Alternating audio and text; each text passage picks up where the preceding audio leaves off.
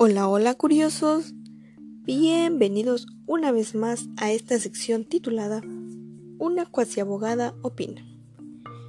En esta ocasión vamos a estar analizando el tema los actos administrativos.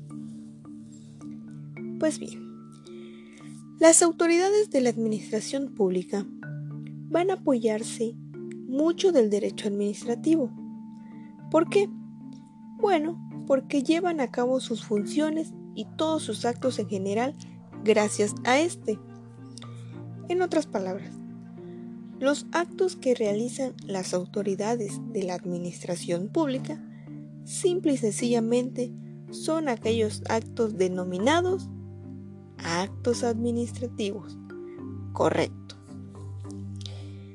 tenemos que por medio de estos actos administrativos se van a satisfacer todas las necesidades generales de los habitantes del país.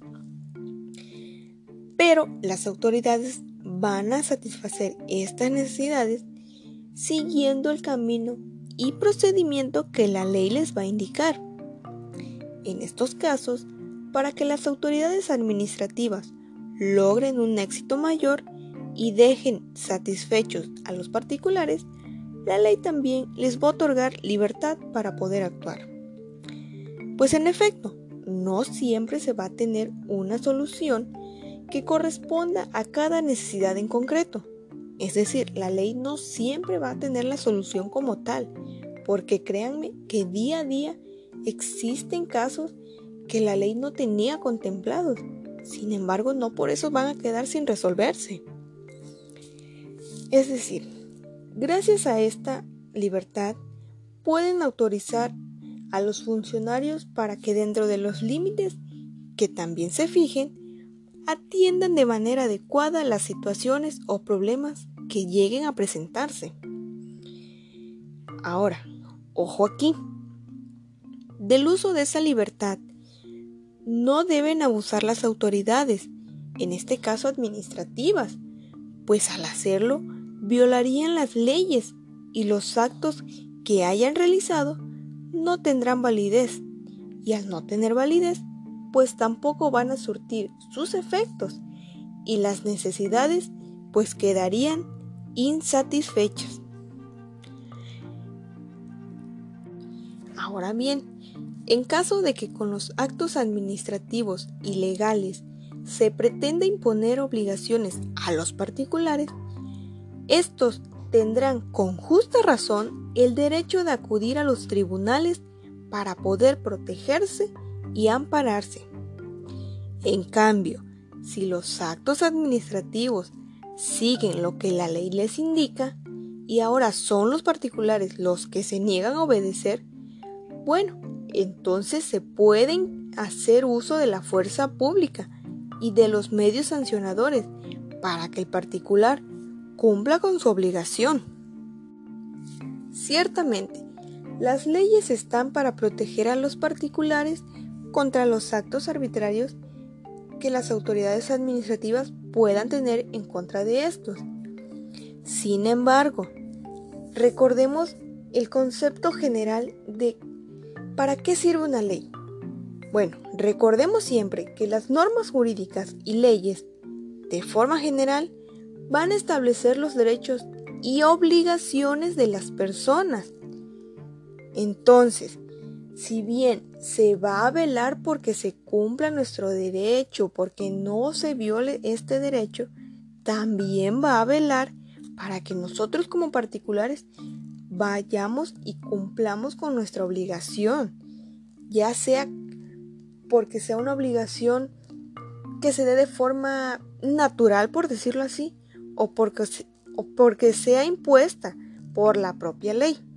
No hay que confundir, no hay que confundirnos, no hay que tener en cuenta que la ley solo nos va a proteger, solo nos va a amparar, porque también la propia ley nos está dando obligaciones y como particulares o como autoridad hay que cumplirlas. Ahora bien, todo acto administrativo se compone de una serie de elementos que los distinguen de otros. Tales elementos son los siguientes. Sujeto. es el órgano específico que formula la declaración de voluntad en representación del Estado, siempre y cuando esté dentro de sus competencias según lo establecido en la Constitución. Competencia es la cantidad de poder que un ente posee dentro de los poderes públicos y que lo faculta para llevar a cabo un acto administrativo o no. Voluntad. La intención objetiva o subjetiva con la cual se realiza el acto administrativo. Objeto. Aquello sobre lo que recae el acto administrativo y que debe ser cierto físicamente y posible jurídicamente. Motivo. El porqué del acto jurídico. Mérito.